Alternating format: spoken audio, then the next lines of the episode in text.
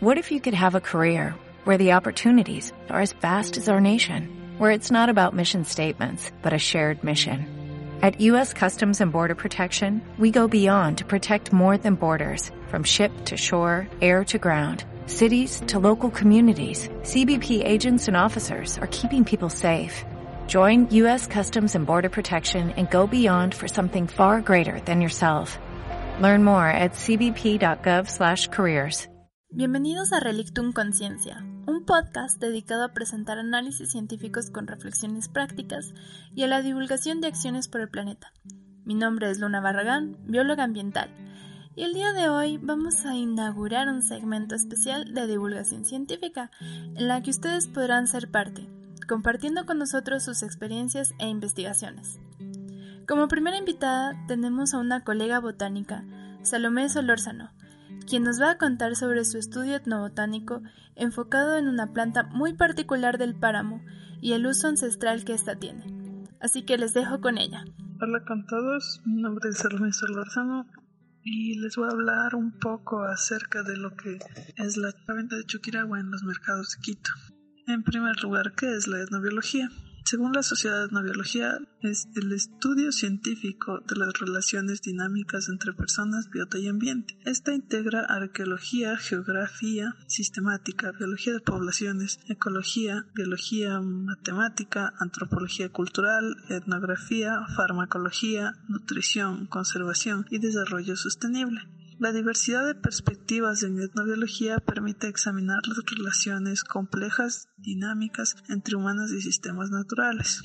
En el pasado, muchos etnobiólogos se concentraron en catalogar largas listas de plantas y animales con sus preparaciones y usos asociados. Más recientemente, nuestros objetivos de investigación se han vuelto más orientados a los procesos. Por ejemplo, ahora estudiamos cómo se domestican las especies y los orígenes y desarrollo de la agricultura, el manejo de poblaciones útiles de plantas y animales y proceso de adquisición y organización de los conocimientos tradicionales. Así también, los conocimientos etnobiológicos, específicamente etnobotánicos, generalmente se centran en los usos medicinales de las plantas. Estas pueden tener usos rituales, lúdicos y estar asociados a más de un uso. De este modo, el conocimiento etnobotánico es el saber cultural del uso de las plantas para diferentes situaciones o afecciones en las diferentes culturas.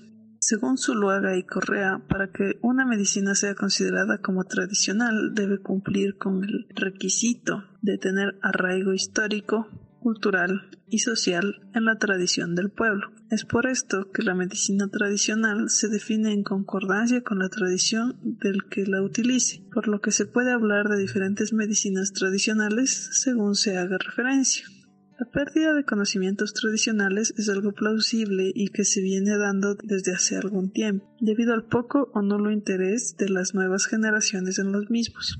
Es por esta razón que es importante rescatar los saberes y usos tradicionales que se les da a diferentes plantas en la región y qué mejor manera que a través de los mercados, lugares de constante intercambio cultural. La Organización Mundial de la Salud calcula que cerca del 80% de la población mundial depende de las plantas para el cuidado de la salud e informa que el 85% de la medicina tradicional involucra el uso de plantas, sus extractos vegetales y sus principios activos. Esto significa que de 3,5 a 4 mil millones de personas dependen de las plantas como fuente de medicación.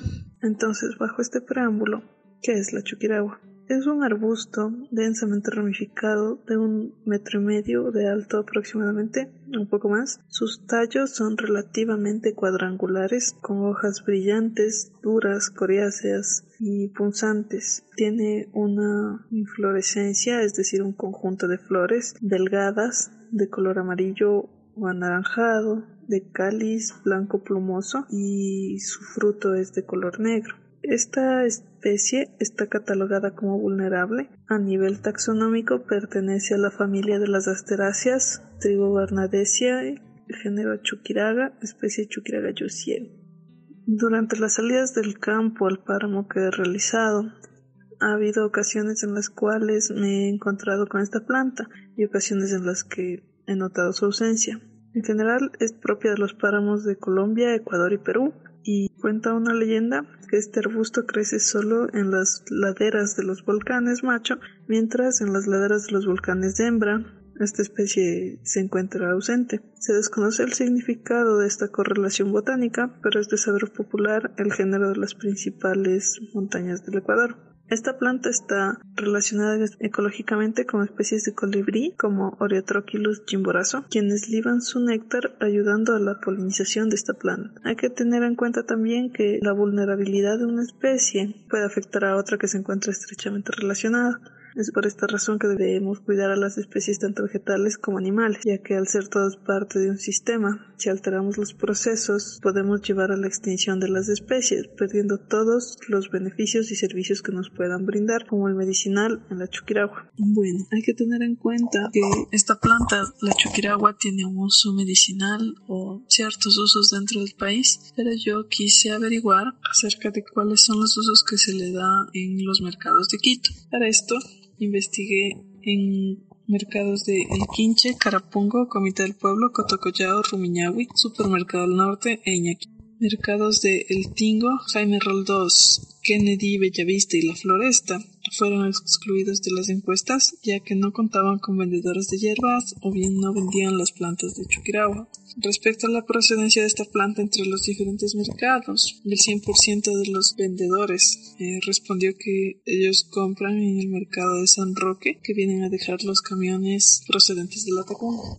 Ahora, dentro de las encuestas que se realizó a los vendedores Chuquiragua, eh, se les preguntó para qué sirve y muchos de ellos respondieron hasta nueve usos diferentes, incluyendo bajar de peso o tratar la depresión. Sin embargo, en otros estudios se reporta su uso para el aparato urinario y circulatorio, así como para el dolor de estómago o la fiebre, por lo que se observan nuevos usos a nivel local. Entonces, dentro de los vendedores encuestados, está que esta planta se usa para tratar el colesterol, para el hígado, para el riñón, diabetes, triglicéridos, los cálculos, para sangre espesa, para bajar de peso, para la depresión. Y de este modo podemos ver de acuerdo al número de menciones de la clasificación internacional de enfermedades de la OMS, podemos encontrar que 10 de los encuestados respondieron que sirve para el sistema circulatorio, 7 de los encuestados para desórdenes metabólicos, 5 de los encuestados respondió que para tratar el sistema digestivo, 5 de los encuestados respondió que para tratar el sistema genitourinario y uno de los encuestados para desórdenes mentales y de comportamiento.